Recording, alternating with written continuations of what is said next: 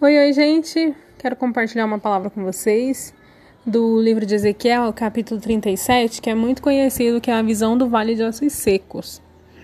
Mas eu vou ler aqui só para a gente poder relembrar e aqueles que não conhecem poderem conhecer esse capítulo do livro de Ezequiel, que é o 37, diz assim: Veio sobre mim a mão do Senhor, e o Senhor me levou em espírito e me pôs no meio de um vale que estava cheio de ossos e me fez andar ao redor deles. E eis que eram muito numerosos sobre a face do vale e estavam sequíssimos.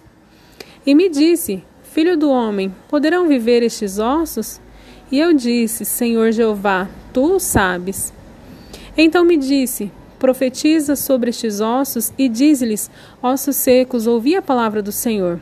Assim diz o Senhor Jeová a estes ossos: Eis que farei entrar em vós o espírito e vivereis. E porei nervos sobre vós, e farei crescer carne sobre vós, e sobre vós estenderei pele, e porei em vós o espírito e vivereis, e sabereis que eu sou o Senhor. Então profetizei, como se me deu ordem, e houve um ruído enquanto eu profetizava, e eis que se fez um reboliço, e os ossos se juntaram, cada osso a seu osso. E olhei, e eis que vieram nervos sobre eles, e cresceu a carne, e estendeu-se a pele sobre eles por cima, mas não havia neles espírito. E ele me disse: Profetiza ao espírito, profetiza ao filho do homem, e diz ao espírito: Assim diz o Senhor Jeová: Vem dos quatro ventos, ó espírito, e assopra sobre estes mortos para que vivam. E profetizei como ele me deu ordem. Então o Espírito entrou neles, e viveram e se puseram em pé um exército grande e extremo. Então me disse: Filho do homem, estes ossos são toda a casa de Israel. Eis que dizem: Os nossos ossos se secaram e pereceu a nossa esperança, nós estamos cortados. Portanto, profetiza e dize-lhes: Assim diz o Senhor Jeová: Eis que eu abrirei as vossas sepulturas e vos farei sair das vossas sepulturas, ó povo meu, e vos trarei a terra de Israel.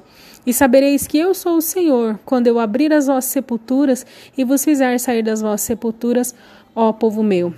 E porei em vós o meu espírito e vivereis. E porei em vós e vos porei na vossa terra, e saberei que eu, o Senhor, disse isso e o fiz, diz o Senhor Jeová. Olha só, que palavra linda. Ela parece muito com o tempo que nós estamos vivendo, em que muitas pessoas elas já começam a olhar as situações, as circunstâncias ao redor e consideram que Deus é aquele que já não está mais contemplando a situação, a condição em que elas estão. Então, assim, às vezes hoje você está olhando a sua condição, você está olhando a sua vida, olhando aquilo que está ao seu redor e você está pensando assim: não tem mais jeito, não existe esperança, não existe saída. Mas sabe que essa palavra no livro de Ezequiel ela vai nos dizer, ela vai nos revelar é que independente da situação, independente da forma que nós estejamos, Deus é aquele que tem o poder de restaurar, ainda que estejamos sequíssimos, achando que não existe esperança, que não existe uma porta de saída, que não existe um escape. O mesmo Deus que lá no princípio ele formou Adão do pó da terra, é aquele que pode pegar a cada um de nós. E às vezes somos nós que estamos nessa condição sequíssimos, sem esperança, ele é aquele que pode pegar cada um de nós e renovar em nós a esperança, nos trazer força, nos dar do seu espírito, soprar em nós do seu Santo Espírito. Às vezes nós ficamos parados, pensamos, não, Deus não está comigo. Deus ele está enviando para você nesse dia, nesse momento essa palavra dizendo para você: se anima, levanta-te, existe uma esperança. Às vezes Deus ele está olhando para nós e nós vamos dizer assim como disse o profeta Ezequiel: Tu sabes, Senhor, porque Deus é aquele que sabe todas as coisas. Ele conhece todas as nossas necessidades.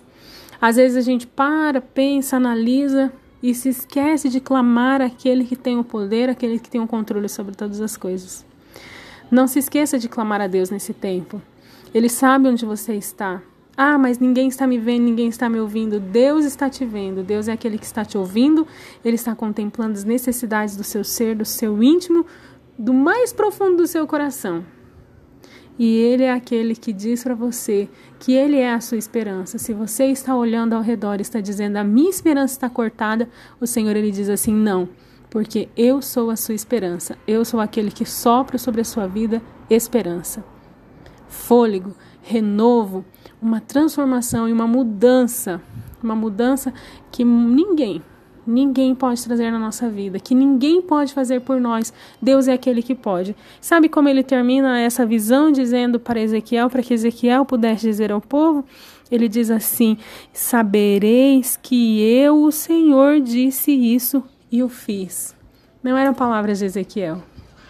Eram palavras do próprio Deus, que Deus estava falando para Ezequiel e Ezequiel estava passando para o povo. Que a sua vida ela seja tocada, transformada nesse tempo. Não porque sou eu que estou falando, mas é porque a palavra de Deus aqui está. Que Deus abençoe a sua vida, que Deus abençoe o seu ser, que Deus te abençoe nesse tempo, para que você possa ser tocado pelo Senhor. Que a sua vida seja uma vida renovada, restaurada, porque o Senhor hoje ele te visita.